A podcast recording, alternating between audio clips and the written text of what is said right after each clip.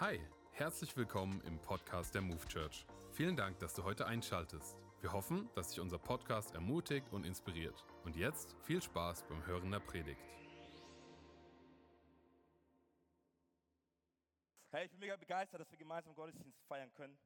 Äh, nicht nur, weil es Tradition ist, nicht nur, weil wir es immer machen, jeden Sonntag, sondern weil ich glaube, dass so viel Kraft drin liegt, wenn wir uns als Christen treffen, um Gott anzubeten, um Gott zu begegnen. Und egal wie deine Woche bis jetzt gelaufen ist, egal wie es dir persönlich geht, egal wie dein Tag bis jetzt war, euch will ich ermutigen, es ist kein Zufall, dass du heute Abend hier bist. Ich glaube, Gott, er will dir begegnen. Warum? Weil er dich bedingungslos liebt. Amen. Amen. Jetzt lass mich direkt starten mit dem Vers, um dem es geht heute in dieser Predigt. Und zwar finden wir den in Galater 3, Vers 1 bis 5. Galater 3, ab Vers 1 bis 5.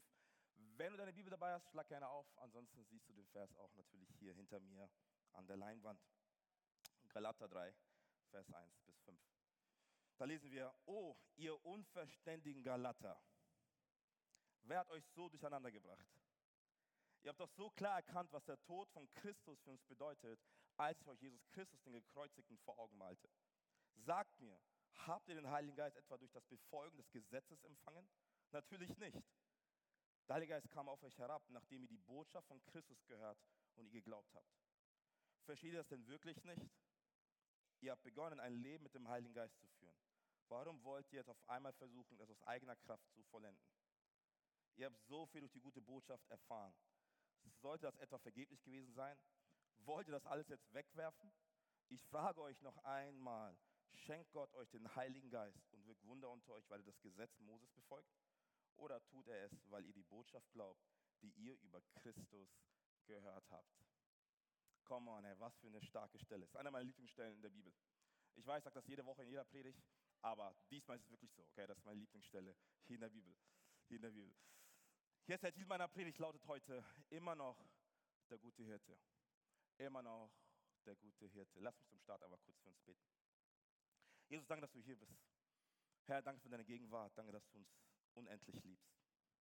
Danke, dass wir dir neu begegnen dürfen, Heiliger Geist. Und ich bete, Herr, dass du unsere Herzen berührst, unsere Herzen bewegst. Heiliger Geist, zeig uns die Liebe des Vaters neu. Und, und Herr, du musst sprechen, denn wenn du nicht sprichst, dann habe ich nichts zu sagen.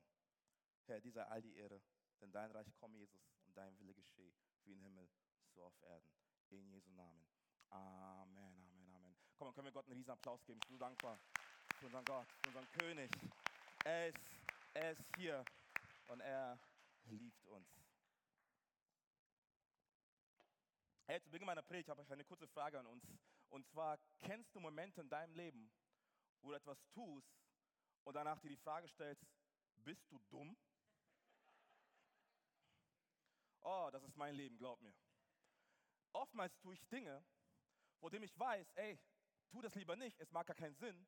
Oder meine Frau Jenny sagt mir, hey, das macht überhaupt keinen Sinn, lass es lieber. Und ich weiß es eigentlich und trotzdem tue ich das. Am Ende bin ich so, Junge, bist du dumm?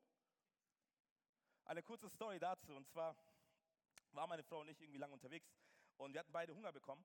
Und wir haben gedacht, weißt du was, wir haben Hunger, lass uns einkaufen gehen und zu Hause was Feines kochen.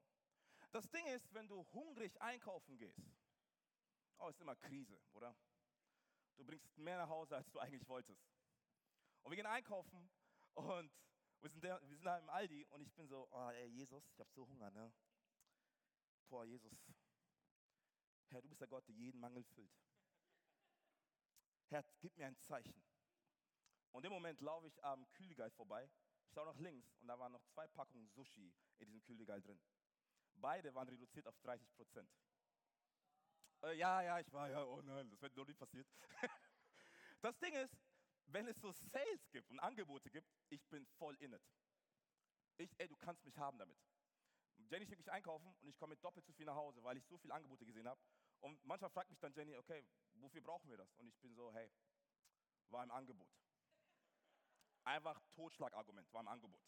Und meine Frau so, habe ich gefragt, ob es ein Angebot war. Warum brauchen wir das? Hey, war im Angebot. Oder kennt ihr, kennt ihr diese Sales, wo da steht, vorher war es 1,40 Euro, jetzt ist 1,38 Euro. Kennt ihr das? Zwei Cent günstiger? Und trotzdem bin ich in it. Ich werde trotzdem so, komm und ich hol's mir. So voll, voll dumm eigentlich, aber gut. Ich bin so leicht zu manipulieren. Oh, danke Jesus, dass der mein Gott ist, sonst wäre ich schon längst verloren. Auf jeden Fall, wir sind da im Aldi und ich sehe diese zwei Packungen Sushi und waren reduziert auf 30 Prozent, sind abgelaufen, also an dem Tag abgelaufen. Und ich gucke meine Frau an, meine Frau guckt mich an und ich gucke meine Frau an, meine Frau guckt mich an und sagt, du lass es lieber. Das ist eine dumme Idee. Ich bin so, ey, ich habe Hunger und so schlecht kann dieses Sushi nicht sein. Und Jenny so, lass es, das ist eine dumme Idee. Und ich bin so, komm mal, ich nehme es mit, ich beweise es dir, es wird richtig gut schmecken. Ich habe es gekauft, wir waren zu Hause, ich habe es aufgemacht mit Sojasauce, mh, mm, Wasabi, ach. Und ich mache so drauf und ich fange an zu essen und das schmeckt wie Pappe. Mm. Und meine Frau guckt mich so an und sagt, und schmeckt's? Und das Ding bei mir ist, ich bin ein ziemlich stolzer Mensch. Und ich sage so, na klar schmeckt's. Was für eine Frage. Und ich, ich wollte es aber nicht mehr essen, aber habe es aber trotzdem alles runtergeschluckt, weil ich einfach so stolz bin. Das Ding ist, ein paar Stunden später hat sich das Sushi gemeldet. Kennt ihr das Lied? Tanze Samba mit mir, tanze Samba die ganze Nacht. Oh, ich habe Samba getanzt auf der Toilette. Oh, ich habe getanzt, du weißt nicht, wie ich getanzt habe. du weißt nicht.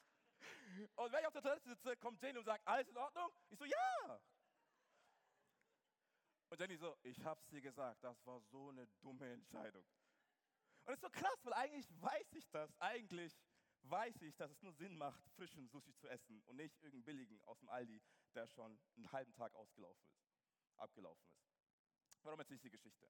Ich glaube, du und ich, wir kennen Momente in unserem Leben, wo wir Dinge tun, wo wir vorher eigentlich wissen, wir sollten das nicht tun, und sie trotzdem tun und am Ende des Tages es ziemlich bereuen. Momente, wo sogar Freunde, Familie, Bekannte, unser Partner sagen, hey, tu das nicht, das ist eine dumme Idee, aber wir trotzdem zu stolz sind und die Sache tun, am Ende des Tages bereuen. Ich meine, Sushi war eine lustige Geschichte, aber es gibt Momente im Leben, hey, die sind viel ernster, oder? Oh, wo deine Freundin zu dir sagt, geh nicht zurück zu diesem Mann. Die Beziehung war toxisch, er wird dich nur kaputt machen. Aber aufgrund von Gefühlen, aufgrund von Angst, alleine zu sein, bist du zurückgegangen zu diesem Mann und er hat dich genauso behandelt wie vorher auch. Oder Thema, Thema Fehler, oder? Thema Sünde. Oh, tu diese eine Sache nicht. Glaub mir, es wird dich nur schaden. Und aufgrund von Stolz, aufgrund dessen, weil wir nicht gerne auf Leute hören wollen, weil wir unser eigenes Ding machen wollen, gehen wir immer wieder zurück an das alte, an das alte Leben und machen dieselben Fehler wie vorher, wie vorher auch. Und ich meine, es ist so interessant. Obwohl wir es wissen, obwohl wir es besser wissen sollten, tun wir immer wieder das Gleiche. Und ich meine, es ist auch das, was Paulus sagt, Galater 3, ab Vers 1 bis 5. Paulus sagt zu den Galater, ihr unverständigen Galater. Wörtlich gemeint, in Griechisch meint er eigentlich, ihr dummen Galater. Wirklich, ihr seid dumm. Das, sagt, das ist das, was Paulus sagt. Warum? Weil Paulus sagt, hey, seid ihr durch das Gesetz gerettet worden oder durch den Glauben an Jesus Christus?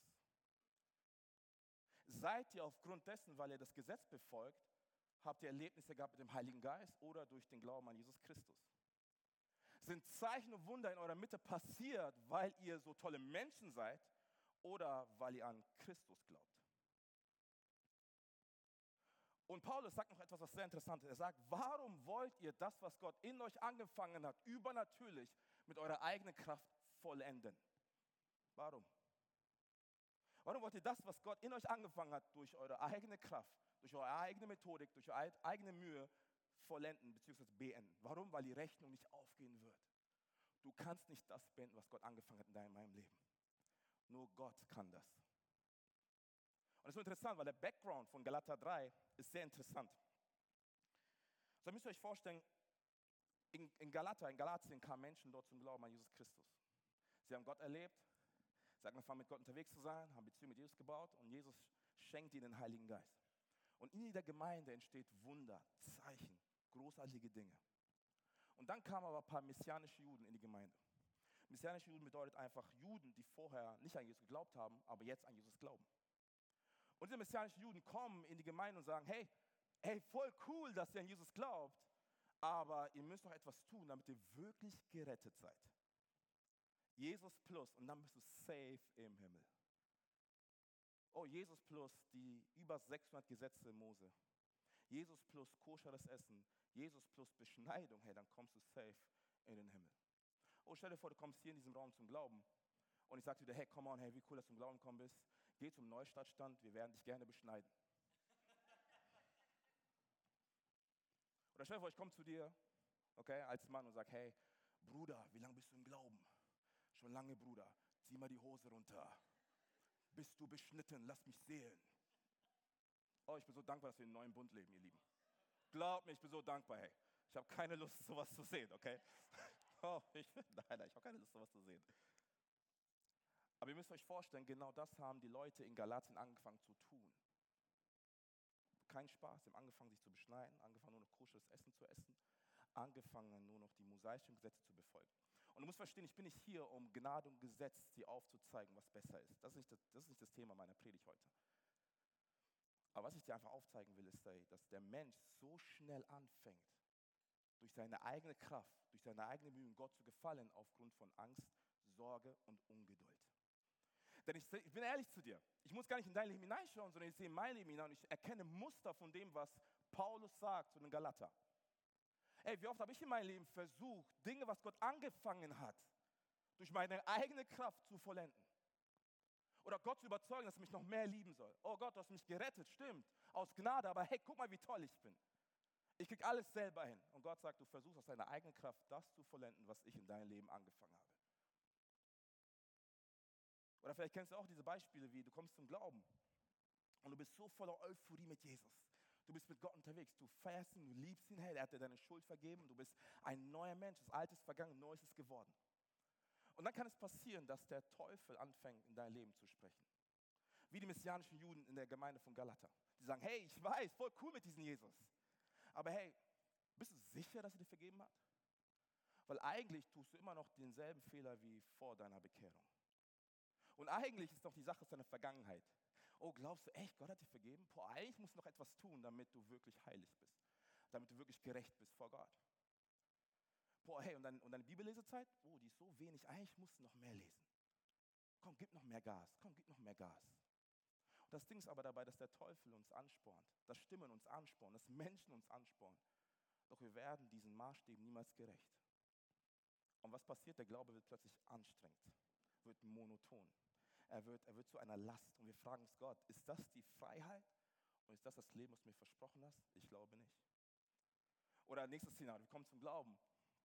Und wir sagen, Gott, du bist alles, was ich brauche, Jesus. Oh, ich liebe dich. Weißt du, kein Partner dieser Welt kann mir das geben, was du mir gibst. Jesus, ich will keinen Partner, ich will nur dich. Mach du mich zu der richtigen Person für die Person, die du mir irgendwann an die Seite stellst. Und dann vergehen Wochen, vergehen Monate in deinem Freundesgeist. Du siehst, wie deine Freunde einen Partner finden, sich verloben, anfangen zu heiraten. Und plötzlich kommt eine Stimme und die sagt, oh, Gott lässt sich schon ziemlich viel Zeit.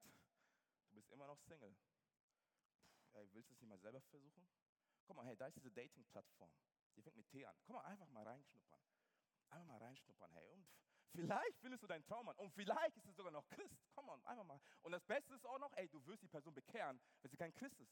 Hey, Win-Win-Situation. Komm mal, mach das mal. Komm on, hey, einfach mal reinswipen. Einfach links, rechts, hey.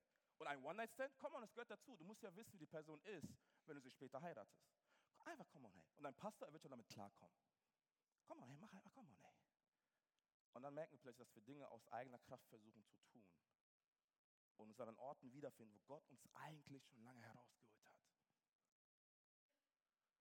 Oder Thema Familie. Du kommst zum Glauben in einer Familie, die nichts mit Gott am Hut haben wollen. Und du betest, Jesus, hey, bring meine Familie zum Glauben. Oder du betest dieses Josua-Gebet, ey, ich und mein Haus werden dem Herrn dienen betest und du bist anfangs freundlich zu deiner Familie, deine Familie, die etwas crazy ist und du bist freundlich zu denen, du liebst sie, du betest für sie. Und du sagst, Gott, du wirst sie zum Glauben führen. Und dann verstreichen Wochen, Monate, Jahre und du merkst plötzlich, okay, irgendwie passiert nichts. Und der Feind, die Stimme, fängt wieder an zu sprechen. Oh, ey, Gott lässt sich voll viel Zeit bei dir. Puh, ey, ich, ich, ich verstehe dich, du willst, dass deine Familie auch zum Glauben kommt. Aber hey, Gott ist irgendwie nicht da. Versuch es deine eigene Kraft. Und dein Bruder, hast du gemerkt, wie er über Jesus lästert? Komm mal, mach ihn mal fertig theologisch. Komm, zerreiß ihn mit argumentativ. Komm mal, mach ihn mal richtig platt. Ja, ich weiß Liebe und so. Nee, aber komm jetzt, es reicht. Du hast schon so lange geliebt. Mach ihn mal fertig jetzt. und sag ihm ganz klar, wenn er nicht an Jesus glaubt, kommt er in die Hölle. Komm mach ihn fertig. Und plötzlich versuchen wir Dinge aus eigener Kraft zu tun und wundern uns dann, warum wir keine Frucht sehen in deinem, in meinem Leben. Wir wundern uns, oh Gott, wo ist die Frucht in, mein, in meinem Leben? Aber wisst ihr, was die Realität ist? Gott hat nie aufgehört, in dein und mein Leben zu arbeiten. Gott hat nie aufgehört, in dein und mein Leben Frucht zu bringen. Egal, in dem, egal wie oft wir uns von den Wegen entfernen, die Gott für unser Leben hat. Eine Sache ist klar, der gute Hirte, er führt uns immer wieder zurück, weil er immer noch der gute Hirte ist und er dich und mich nicht vergessen hat. Und trotzdem glaube ich, dass es einen Grund hat, warum wir oftmals aus eigener Kraft versuchen, Dinge zu tun. Ich glaube, das erste ist Ungeduld. Glaube manchmal Ungeduld. Hey, manchmal laufen die Dinge nicht so schnell, wie wir uns das vorstellen. Und dann nehmen wir die Sache lieber selber in die Hand. Oder wir haben ein falsches Bild von, von Gott. Wir verstehen nicht, wer Gott wirklich ist für unser Leben. Wir wissen nicht, ob Gott es wirklich gut meint mit uns. Wir wissen nicht, ob der gute Hirte immer noch wirklich gut ist. Und wir stehen da und wir gehen, von, von, wir gehen durch das Leben und gehen von Niederlage zu Niederlage und glauben, hey, dass der gute Hirte es nicht gut mit uns meint und dass er nicht da ist. Und das sind auch so Stimmen, die der Feind immer wieder zu uns spricht, aber auch das ist eine Riesenlüge. Der gute Hirte bleibt der gute Hirte. Und ihr Lieben, ich will euch eine Sache sagen heute Abend. Und bitte nimm das mit für dich. Der Indikator für den Erfolg deines und meines Lebens ist nicht die Summe der Siege, die wir eingefahren haben. Nochmal, der Indikator für den Erfolg in deinem und meinem Leben ist nicht die Summe der Siege, die wir eingefahren haben. Der Indikator für Erfolg ist der Moment, wo das Leben uns auf den Boden ringt. Wir aufstehen, weitermachen und weiterhin den guten Hirten folgen, Church. Ey, lass uns das nicht vergessen, weil es geht nie um uns, es geht immer um den guten Hirten, der unser Leben in seiner Hand hält. Und meine Frage uns heute Abend ist, sind wir bereit, den guten Hirten trotzdem zu folgen, wenn das Leben es nicht gut mit uns meint? Oder sagen wir, Gott, ich brauche dich nicht, ey, ich mache mein eigenes Ding. Ja, du sagst, ich soll dir nachfolgen, aber komm mal, folge mir lieber nach, weil da sind meine Bedürfnisse, da sind meine Wünsche, hey, da sind meine Träume, Jesus. Und ich glaube nicht, dass du es gut mit mir meinst. Also sind wir trotzdem bereit, den guten Hirten zu folgen, auch wenn wir durchs finstere Tal gehen. Auch wenn alles gegen uns spricht. Oder sagen wir, nein Gott, hey, ich mache mein eigenes Ding. Ich mache mein eigenes Business. Und der dritte Punkt ist, warum ich glaube, dass wir manchmal Dinge aus eigener Kraft tun, ist einfach Angst. Angst. Und weißt du was, ist mir völlig egal, was dein Background ist. Ob du Unternehmer bist, ob du Banker bist, ob du alleinerziehende Mutter bist, Anwalt, Arzt, was weiß ich, Hausmeister, Busfahrer, ist mir völlig egal, was dein Background ist. Eine Sache steht fest, jeder von uns hat irgendwann mal Angst im Leben. Tatsache. Jeder von uns begegnet irgendwann mal der Angst. Angst, im Leben zu kurz zu kommen. Angst, alleine zu sterben. Angst davor, bankrott zu gehen. Angst davor, dass die Familie einen falschen Weg aufschlägt. Angst davor, den Job zu verlieren. Angst davor, nicht das Leben zu leben, was Gott uns versprochen hat. Aber es ist so interessant, wir befinden uns ja in diesen Gebetswochen und das Motto dieser Gebetswochen war ja furchtlos. Oder wir wollen furchtlos sein. Und das ist das, was Paulus sagt zu, zu Timotheus in 2. Timotheus 1, Vers 7. Er sagt, das ist sehr interessant. Denn Gott hat uns nicht gegeben den Geist der Furcht. Come on. Hey, denn Gott hat uns nicht gegeben den Geist der Furcht, Church, sondern der Kraft und der Liebe und der Besonnenheit. Komm on, Paulus sagt, Gott hat uns nicht die Kraft, die Kraft der Furcht gegeben, sondern der Liebe. Sorry, nicht den Geist der Furcht gegeben, sondern der Liebe, Kraft und Besonnenheit. Und deswegen können wir furchtlos sein, weil wir wissen, es mit einem Gott zu tun, der so viel größer ist, so viel stärker ist, so viel machtvoll ist als jeder Umstand in dieser Welt. Und trotzdem, ich bin ehrlich zu dir, wir lesen diesen Vers, wir sind voll ermutigt. Oder wir gehen nach dem Gottesdienst nach Hause und dann kommt der Montag. Oh, und dann kommt der Dienstag. Oh, am Mittwoch kommt dein Chef auf die Arbeit. Oh. Oh, zu Hause wartet deine Mama auf dich, was auch immer ein bisschen crazy ist. Und wir sind so, okay, warum sind Ängste und Sorgen wieder in mein Leben eingezogen? Aber wir müssen das richtige Verständnis von Angst haben. Und so, du musst verstehen, Angst ist auch etwas Gutes. Wusstet ihr, dass Angst das älteste Verteidigungsmechanismus der Menschheit ist? Weil Angst führt oftmals dazu, dass wir keine dummen Sachen machen. Angst hält uns oftmals vor Gefahren ab, schützt uns, bringt uns in Sicherheit. Und sehr interessant, weil ich kann es auch biologisch erklären. Ja, du kriegst Biologie in der Kirche umsonst. Wie gut ist das denn? Und zwar hat all das mit einer Sache zu tun, das nennt man präfrontaler Kortex. Und präfrontaler Kortex ist, ein, ist der vordere Teil des, des Schädels des Gehirns. Und dieser Teil führt dazu, dass wir kognitive Fähigkeiten entwickeln können in unserem Leben. Kognitive Fähigkeiten wie zum Beispiel Entscheidungsfreiheit, emotionale Regulation, ähm, Arbeitsfindung, Kreativität. Und all das ist dafür da, hier vorne am vorderen Teil des Gehirns. Und was dieses präfrontale Kortex auch noch tut, ist folgendes. Und zwar, es analysiert und verarbeitet in deinem Gehirn Informationen und Daten, die du im Alltag erlebst, um am Ende des Tages eine Zukunftsvorhersage, eine Prognose zu stellen, ob du in Gefahr bist oder nicht. Zum Beispiel jetzt, wenn ich jetzt rausgehe und ich will die Straße überqueren und die Straße ist voll mit Autos und ich will die Straße überqueren und plötzlich sehe ich von links einen Truck auf mich zufahren. Meine Idee wird nicht sein, komm mal jetzt erst recht und renn rüber und du wirst es schon schaffen. Nein, nein, sondern der präfrontale Kortex fängt an, die Wahrscheinlichkeit zu berechnen. Es die Information, okay, da ist ein Truck, das fährt auf mich zu.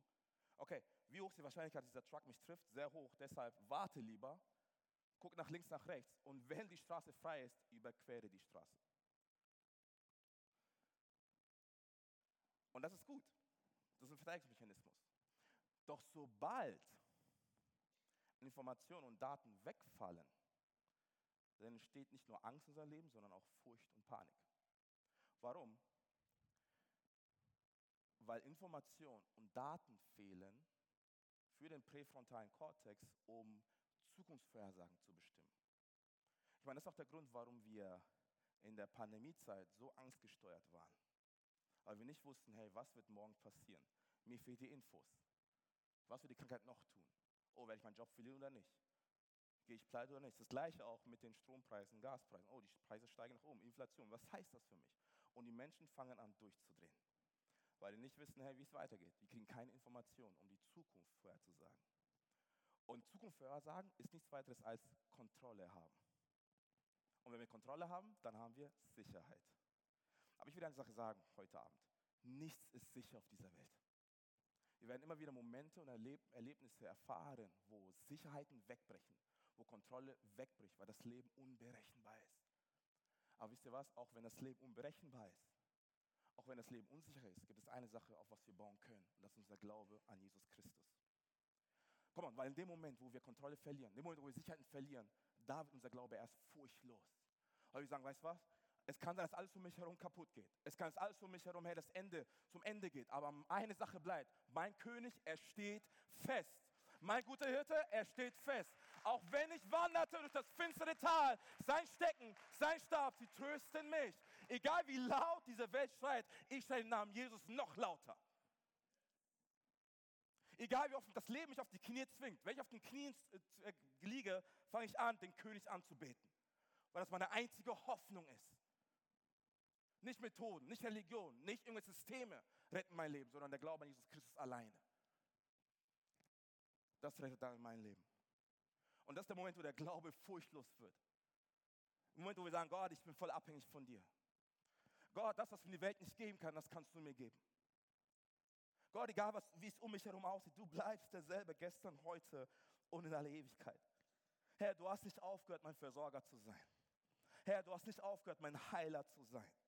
Du hast nicht aufgehört, Elroi zu sein. Das bedeutet, der Gott, der mich sieht. Herr, du hast nicht aufgehört, mein Arzt zu sein, der Weg zu sein, die Wahrheit zu sein, das Leben. Herr, du hast nicht aufgehört, der Anfang und das Ende zu sein. Herr, du hast nicht aufgehört, der König aller König zu sein. Herr, du bleibst und du bist und du wirst immer sein. Egal wie es um mich herum aussieht. Ich kann dir vertrauen, weil du immer noch der gute Hirte bist. Doch die Frage, wie wir furchtlos diese Welt gehen können, hängt davon ab, wie wir Gott sehen.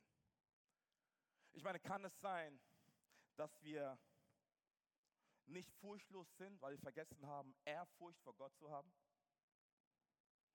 Kann es sein, dass wir voller Furcht sind in unserem Leben, weil wir nicht genau definieren können, was es bedeutet, Ehrfurcht vor Gott zu haben?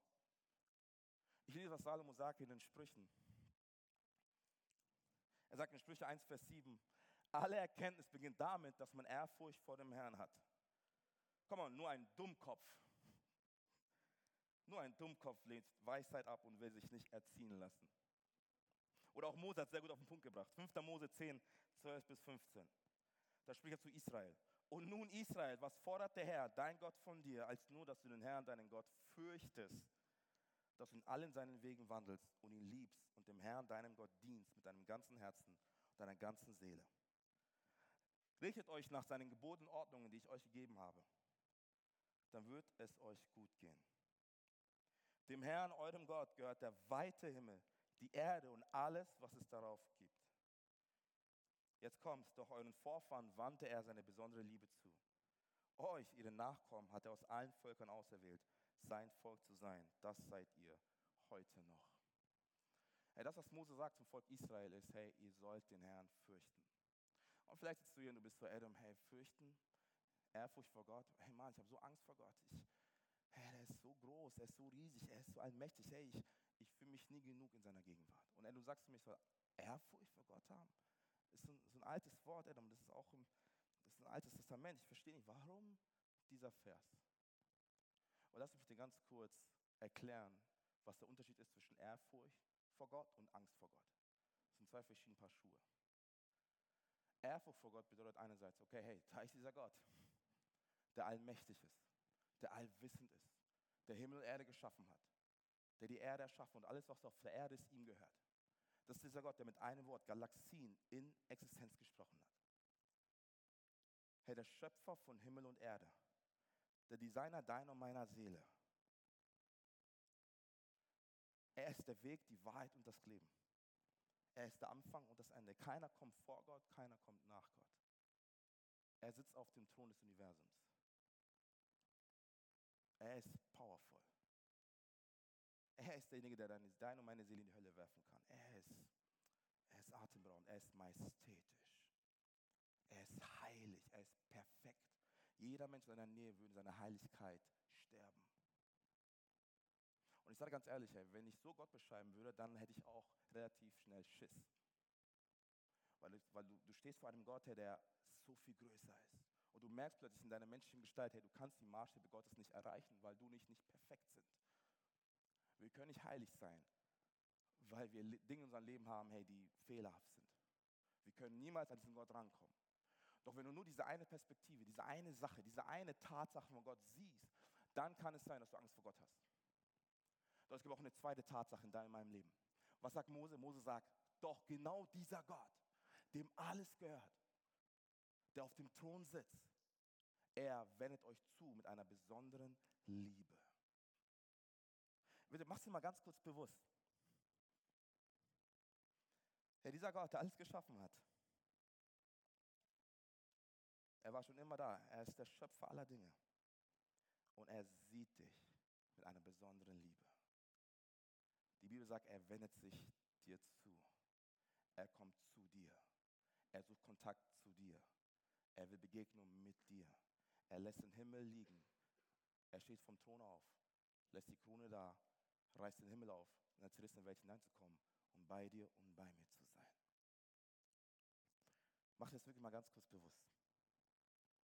Herr, und nicht nur, dass dieser Gott auf diese Erde kommt und für uns stirbt und aufersteht von den Toten, sondern er fängt an, seit Pfingsten in dir und in mir zu leben. Bei dir und bei mir zu sein. Tag für Tag, Woche für Woche, Monat für Monat, bis ans Lebensende, weil er dich liebt. Dieser Gott, ey, der so atemberaubend ist, er ist da. Und wendet dir seine Liebe zu, seine Gnade zu, seine Barmherzigkeit zu. Und wisst ihr, das ist doch der Grund, warum David schreibt, dass der Herr der gute Hirte ist. Weil David verstanden hat, weißt du was, ich als Schaf, ich habe nichts zu geben. Aber dieser Gott, er gab alles für mich. Und dieser Hirte, er ist da und er lenkt mich, er leitet mich, er führt mich.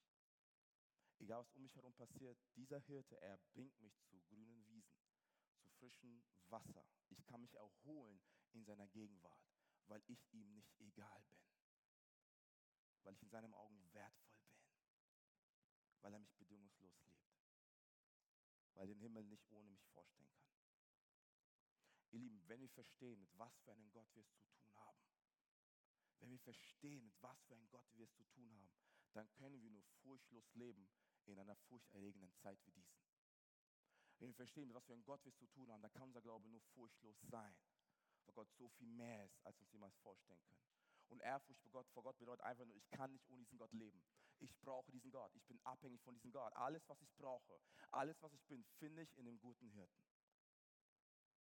Hey, meine Frage heute Abend, sind wir bereit, diesen Hirten zu folgen? Haben wir verstanden, welchen Gott wir es zu tun haben?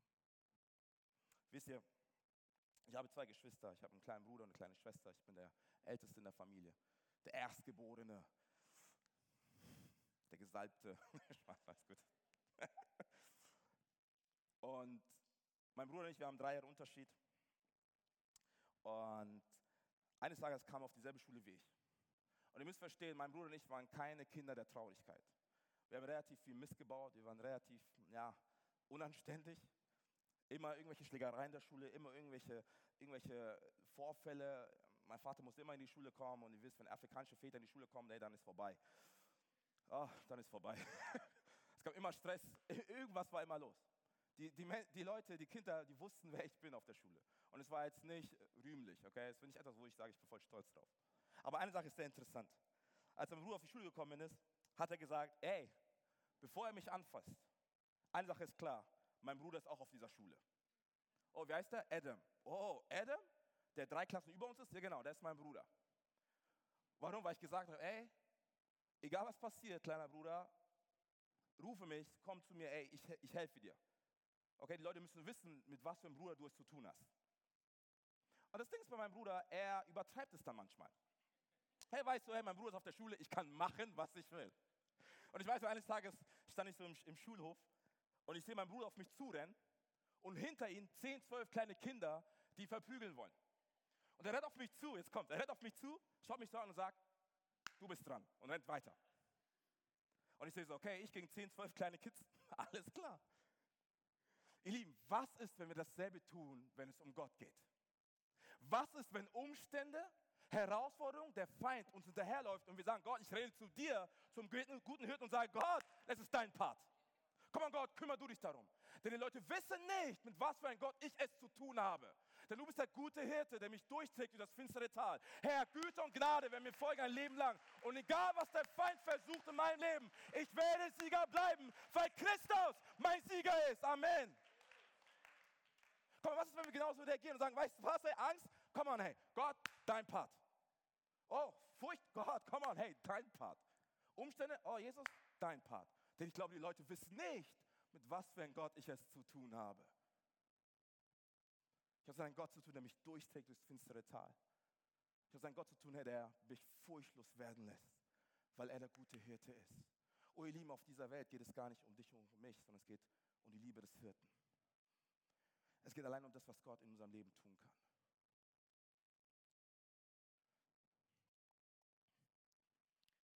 Die Frage ist, Herr, auf welche Stimme hörst du? Wir alle gehen durchs finstere Tal.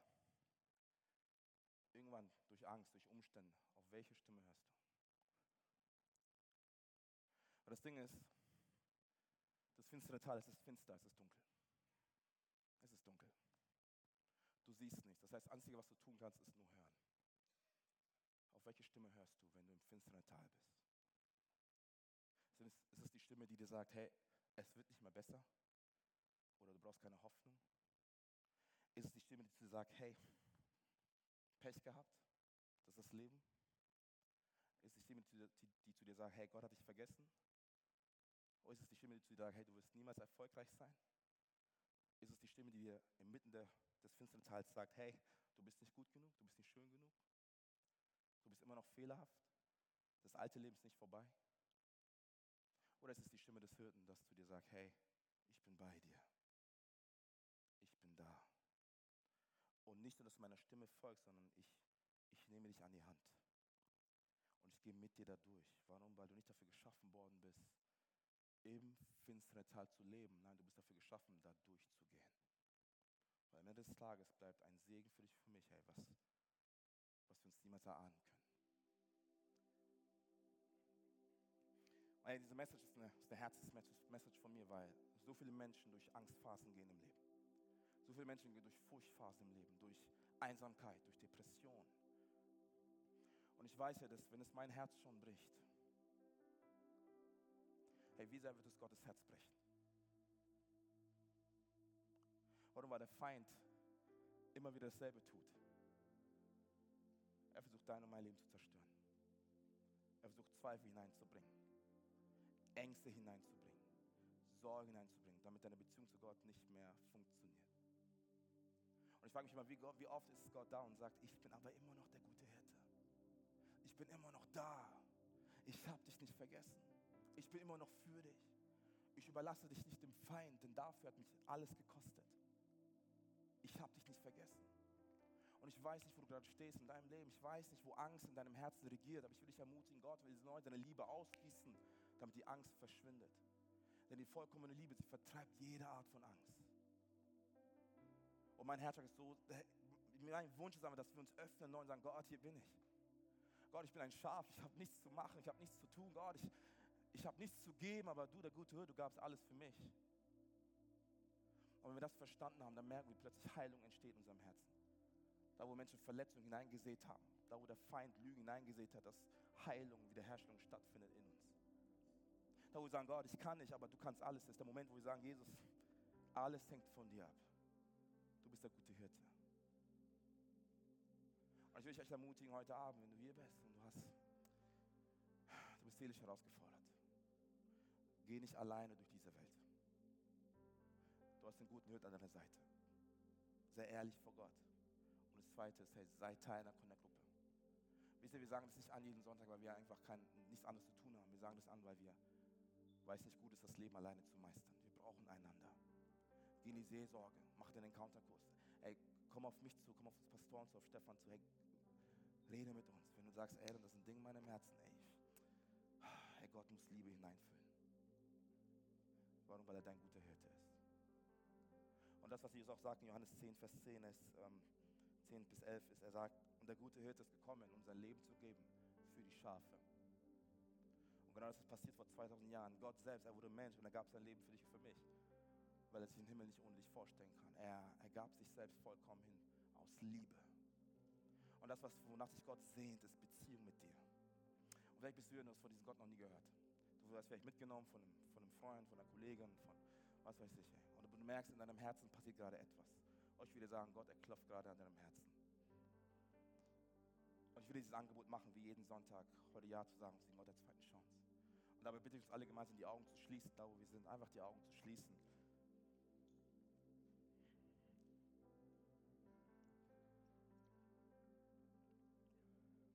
Als Punkt der Konzentration, es geht einfach nur um dich und Gott, nicht um deinen Nachbar, nicht um das, wie, wie die Woche war oder was du erlebt hast. Es geht einfach nur um dich und Gott in diesem Augenblick. Und ich will dir gleich eine Frage stellen. Und wenn du sagst, ja, dann diese Frage, hey, ich beantworte sie mit Ja, dann nimm aber ganz kurz deine Hand, damit ich weiß, wie ich beten kann. Denn wenn du hier bist und sagst, Adam, ich möchte mein Leben mit Gott verbinden. Ich möchte eine Beziehung mit Jesus. Dann heb aber ganz kurz deine Hand, damit ich weiß, für wen ich beten kann. Da, wo du bist. Dankeschön.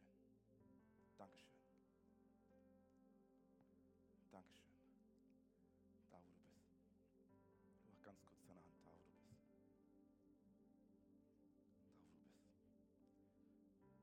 Hände wieder runternehmen. Können die Augen wieder öffnen. Herr, ich möchte ein Gebet vorbeten. Und wir als gesamte Kirche, wir beten dieses Gebet nach. Als Unterstützung für die Personen, die ihre Hände gehoben haben für ein Leben mit Jesus. Und dieses Gebet ist kein frommes Gebet oder ein Wundergebet. Es ist einfach ein Ausdruck dessen, was im Herzen jedes Einzelnen gerade passiert ist. Okay, ich bete vor. Und wir als gesamte Kirche, wir beten nach. Wollen wir das tun, Frankfurt? Komm, ich bete vor und ihr betet laut nach. Drei, zwei, eins. Jesus, Danke, dass du hier bist. Danke, dass du mich so sehr liebst. Ich komme nun zu dir. Vergib mir meine Schuld und dass ich von dir weggelaufen bin. Denn ich glaube daran, dass du für meine Schuld gestorben bist und am dritten Tag wieder auferstanden bist. Sei du von nun an mein Gott, mein König, meine Nummer eins und ich bin dein Kind. In Jesu Namen. Amen, Amen. Komm on, hey. Komm on, hey, lass uns riesig feiern, hey, für die Person, für den Ziel für ein Leben mit Jesus. Hey, da ist Party im Himmel. Gott, er liebt dich. Willkommen in der Familie. Willkommen in der Familie. Hey. Er gleich wird Flo übernehmen und er wird dir bekannt geben, wie es weitergeht. Aber ich möchte noch eine Sache tun. Und zwar möchte ich einfach Psalm 23 über uns aussprechen. Ich weiß nicht, wo du herausgefordert bist aktuell in deinem Leben. Ich weiß nicht, wie es dir geht. Ich weiß nicht, durch welche Angstphasen du gehst. Aber ich möchte Psalm 23 einfach prophetisch über dein Leben aussprechen.